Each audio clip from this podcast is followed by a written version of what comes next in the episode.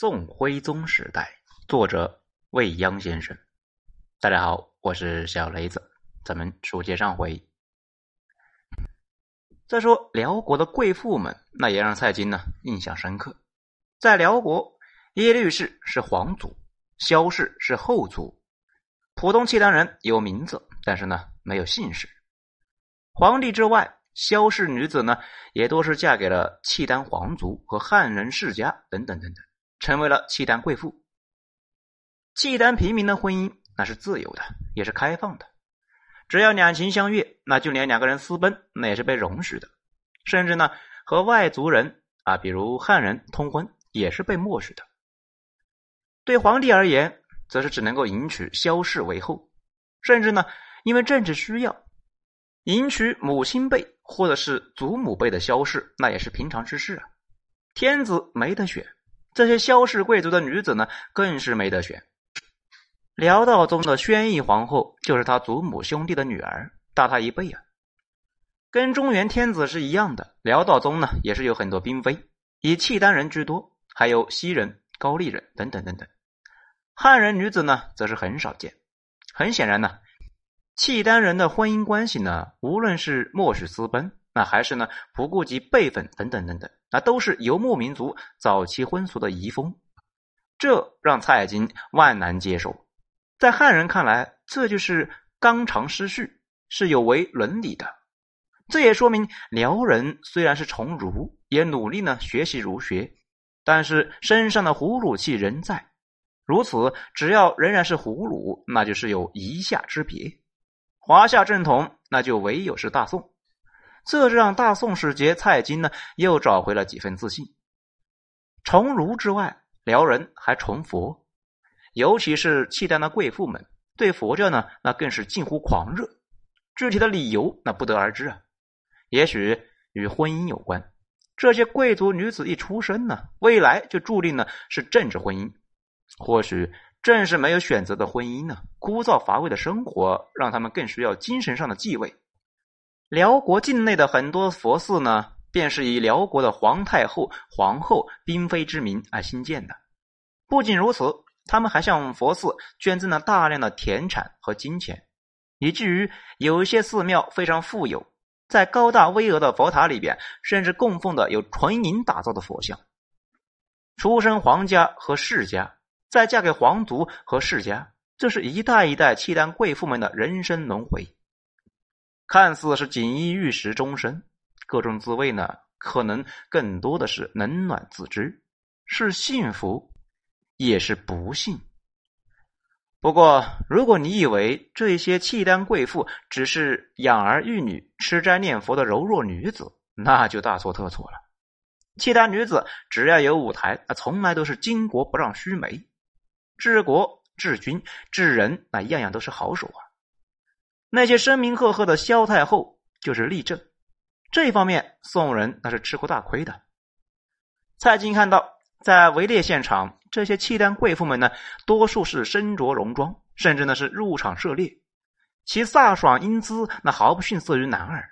在冬日的阳光之下，除了华美的羽冠，他们脸上金色的面罩。也更加耀眼夺目，成为猎场独特的风景。这说是面罩呢，其实就是面膜啊。这是契丹贵妇们的特殊的美容术，为了抵御草原上的风沙的侵袭，在秋冬季节呢，他们将一种特殊的植物提取物层层的涂抹在脸上，形成黄色的保护膜。待来年暮春时节，再将面膜清洗掉。那皮肤便显得是更加的细腻白嫩。由于这些妇人们笃信佛教，而佛教呢也会涂金，所以这种面膜呢俗称为佛妆。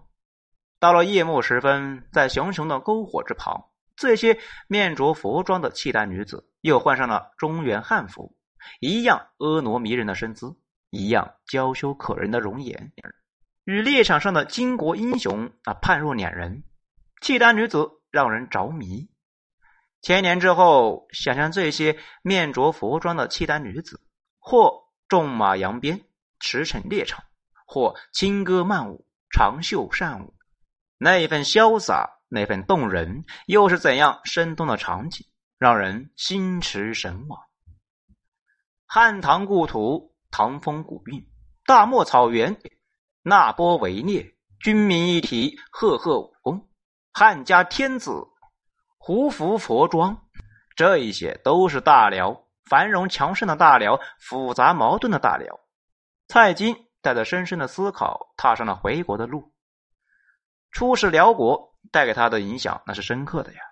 如果再考虑到蔡京对北宋王朝的巨大影响，那他这一次出使呢，影响那也是深远的。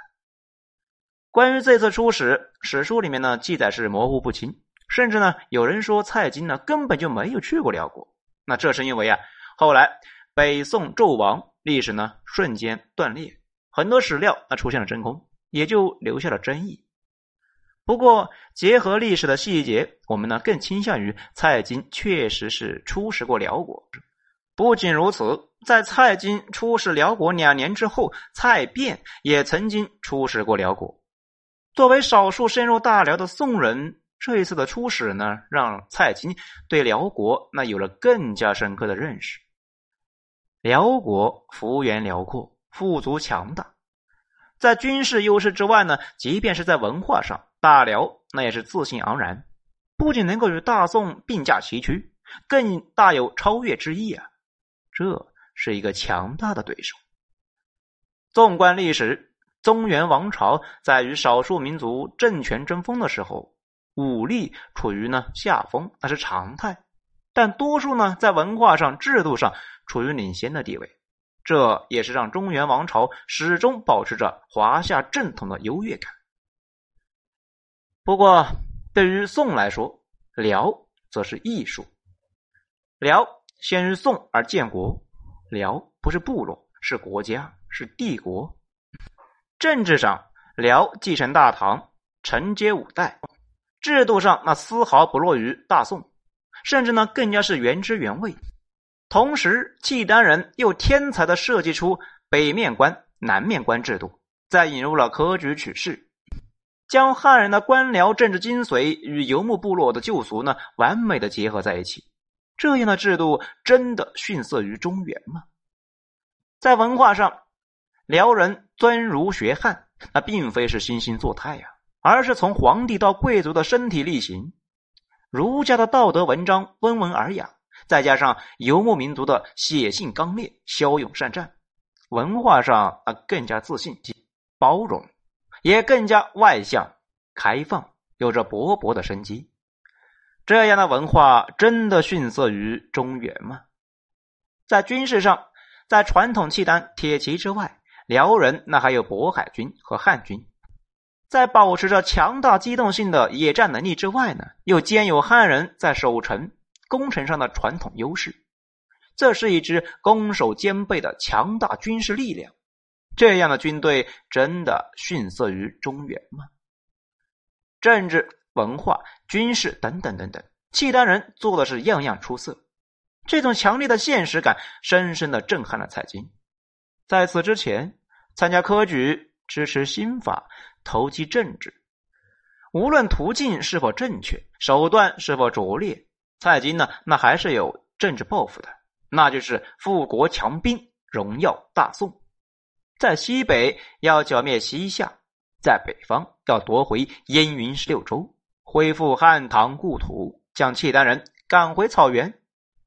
这些曾经的壮志，在现实面前狠狠的撞了南墙。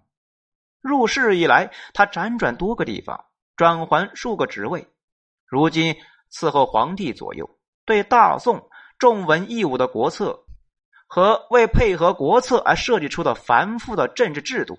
以及呢，由此导致军队战力的下降，再清楚不过了。这样的大宋能够支撑蔡京的抱负吗？这样的大辽是蔡京可以实现梦想的对象吗？显然这是不可能的。对蔡京来说，人到中年，人生过半，这样的年纪呢，这样的认识那是清醒的，也是残酷的。好在如此大辽，那却是宋人的盟友。这岂非宋人之福啊！既然有如此好事，那就不要坏了这样的福气。见微知著的蔡京呢，通过辽国宫廷的饮宴，看到了辽国贵族雍容奢华的生活，这也让他是大开眼界啊。